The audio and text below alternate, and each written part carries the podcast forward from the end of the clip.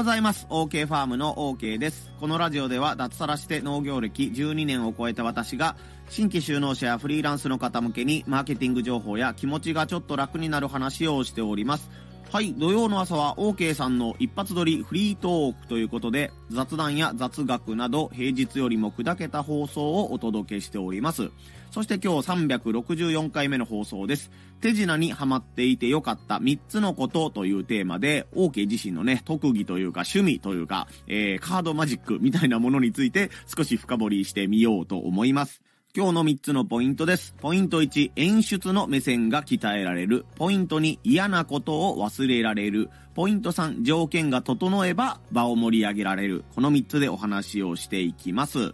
えーと、まずですね、僕、小学校か中学校ぐらいの時に、えー、マジック、ね、えー手品とかね、えーイリュージョンみたいなものとか、ああいうテレビでやってるね、演者さんのものを見て、すごいね、うわ、すごいなっていう風にね、思ったのが原体験じゃないかなと思うんですけども、うートランプマンかな？あの、なるほどザワールドっていうね、えー月曜かどっかの9時ぐらいからやってた番組をたまたまチラッと見ることがあって、なんだこのトランプのすごい人はっていうのを見たのとか、まあね、定番ですけど、ミスターマリックさんとかが、なんかね、あの、手力です、みたいな感じでこう、えー技をやっているのを見て、えーなんかね、えーわ、すごいなと思うのとともに、ね、自分もこういうのやってみたいなというふうにね、思ったりする時間が結構あったりしたんですよね。で、大学の時にちょっとハマって友達に見せるぐらいのタイミングがあったのと、うんと、農家を始めてからね、いろんなことがある中で、えーカードを身につけて、あー、なんか身につけておいてよかったなというふうに思ったことがあるので、それを少し深掘りしてみようと思います。えー一つ目のポイントが、えー演出の目線が鍛えられるというお話ですね。まあ、カードマジックとかをやることになると、お客さんと自分のやっていることで、ワンテンポからツーテンポ、ね、あの、見せていることとやっていることというのがズレが生じます。このズレをうまいことを使って、自分は本当はこういうことをしてるんだけども、お客さんの方は違うように見えているというね、このタイムラグのようなものを上手に利用して、え、なんでこっちにあったカードがこっちに移動してるの？とかね、え、そこにあるはずのないものがなんでそここに出てきたの？みたいなね、えー、現象起きて相手を驚かせるわけなんですよね。これは自分がカードとかね、物を使ってマジックやってる時は、あの、二つの目線をね、意識しながらやらないといけないんで、めちゃくちゃ脳みそ実は使うんですよね。自分は本当は右手に持ってるんだよっていうことを、えー隠しながら、こっちに左手にありますねっていうことをこう説明しないと、したしねしないといけないとしたら、えー自分の体の方は、これを右手に移動させてと言いつつ、言ってることは、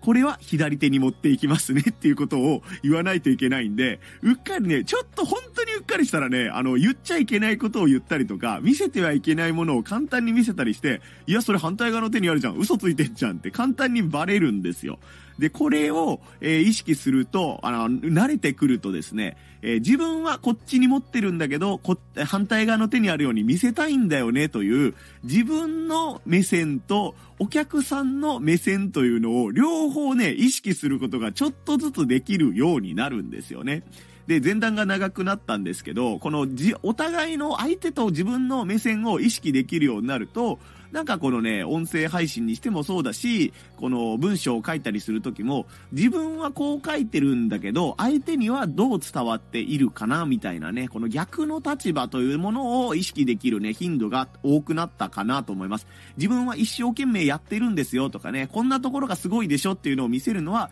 手品でいうところの、えー種明かしを完全にした状態でね、えー舞台に立ってるような状況で、何も驚きも何もね、与えられることがないんですよね。それを、いや、自分の場合を、プロ、自分をプロデュースする場合、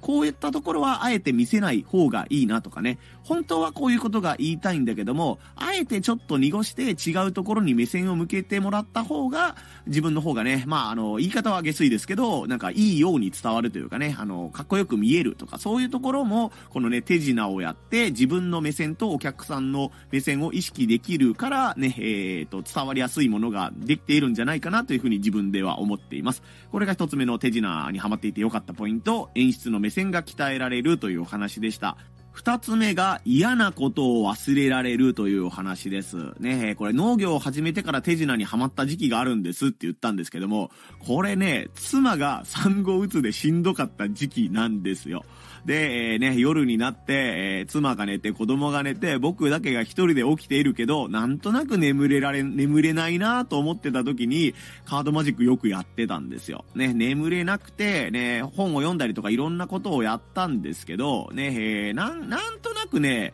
頭のどこかに、うー妻の病気が良くなんなかったらどうしようとかね、子供がこれから大きくなってくんだけどどうしようみたいなこととかね、えー、いろいろ悩みがね、尽きないっていうタイミングがあったんですよね。で、その時にカードマジック、ね、大学時代にちょっとやってたので、えー、しっかりね、えー、もう一回やってみようというか、あの、ちょっとトランプがあったんでやってみようってやり始めたんですけど、もう集中しないとね、その技が身につかないんですよ。さっき言ったように、ものすごく複雑な処理をするので、カードをこう持っているんだけど、実はね、持ち方にちょっと工夫があったりとか、お客さんに見えないように、実はこういう処理をしているみたいなことを、教科書通りやろうと思ったら、めちゃくちゃ脳みそを使うんですよね。で、その自分で、えー、自分で、その、どスキルを身につけようと思ったらね、その悩み事を考えてる暇が ないんですよね。これ多分トランプとかカードマジックやったことある人、すげえ分かってもらえると思うんですけども、本当にね、没頭しないと技が、えー、身につかないんですよね。で、結果的には、そのトランプが上手になりたくて、えー、やろうと思っていたというよりも、う現実逃避をしたいというか、ちょっと忘れたいな、嫌なことを忘れたいなと思っている時に、このね、トランプをやることによって、えー、リラックス結果的に僕の場合はできたんですよね。まあもちろんこれは向き不向きがあるので、ね、トランプをやったら、カードマジックやったら、えー、誰でもね、リラックスできるというものではないと思うんですけども、やっぱりこのね、嫌なことを忘れるためには、何か別のものに没頭した方がいいというのは、その時にね、改めて確認したような感じですね。ということで、二つつ目のポイントが、嫌なことを忘れられるというお話でした。そして3つ目が条件が整えば場を盛り上げられるというお話です。まああのね、マジックといっても、もう素手でできる。自分の手とか体だけでできるとかね、身につけているもの、ハンカチとかネクタイとかそういうものでできるというものもありますし、えー、トランプとかね、えー、コインとか、道具、小道具が必要とかね、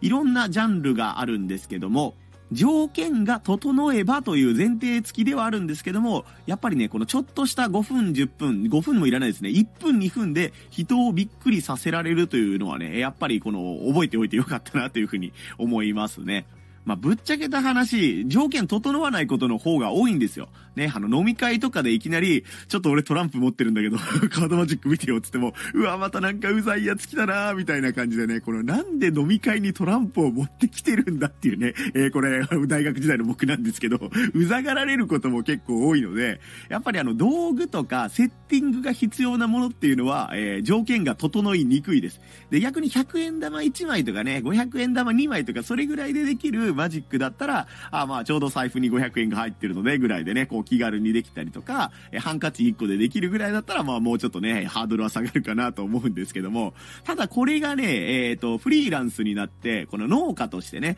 えイベント出店に行くとか、まあ、場合によっては一時やってたんですけど、インスタライブの締めでこうね、最後1分でちょっとしたカードマジックをやって終わりますとかね、えっ、ー、と、そういった時にこのスキルはすごい重宝するなと思いますね。完全に自分の部屋に遊びに来てくださいっていう状況がね、そのライブとか、えー、あの、対面販売とかで立ってる時はもう自分のスペースに来てくださいっていうね、時間なので、完全に自分のやりたいことをやっていい時間なんですよね。そこで過去にね、何度かこう、カードマジックを披露したりとかしたんですけども、やっぱりなんかこうね、おーっていう感じでびっくりされたりね、することも多いし、あ、プロじゃなくて本当にこういうね、素人に毛が生えたレベルの、えー、人間でも、あ、練習すればそういうところできるんだっていうところをね、いろんな方にね、お見せすることができるので、いろんな面でね、えー、このカードマジック覚えておいてよかったなというふうに思っています。なので、条件付きではあるんですけども、場を盛り上げることができるというのは、自分の中でね、すごいいいなというふうに思っているポイントポイントです。まあこの音声配信ではね、なかなかこのカードマジックとかね、手品を披露する機会はなかなかないんじゃないかなと、